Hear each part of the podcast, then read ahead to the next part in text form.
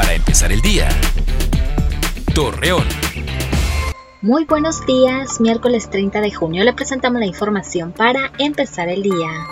Debido a que en la temporada de lluvia se generan encharcamientos e inundaciones en algunas zonas de la ciudad, el alcalde de Torreón Jorge Cermeño Infante informó que se inició con la segunda etapa del colector pluvial sobre el periférico Raúl López Sánchez.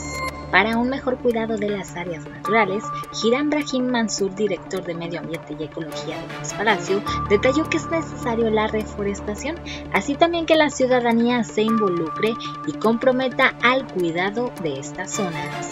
Ante las altas temperaturas que se registran durante el mes de julio, Higinio González Calderón, secretario de Educación en Coahuila, indicó que se espera sea modificado el nuevo calendario escolar que asignó la Secretaría de Educación Pública Federal.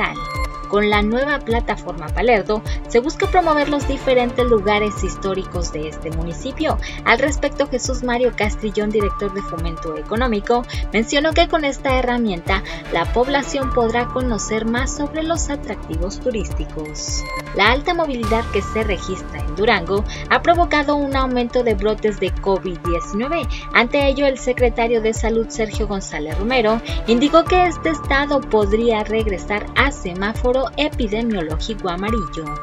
Acompáñenos con toda la información dos minutos antes de las 8 de la noche por Mega Noticias. Para empezar el día, Torreón.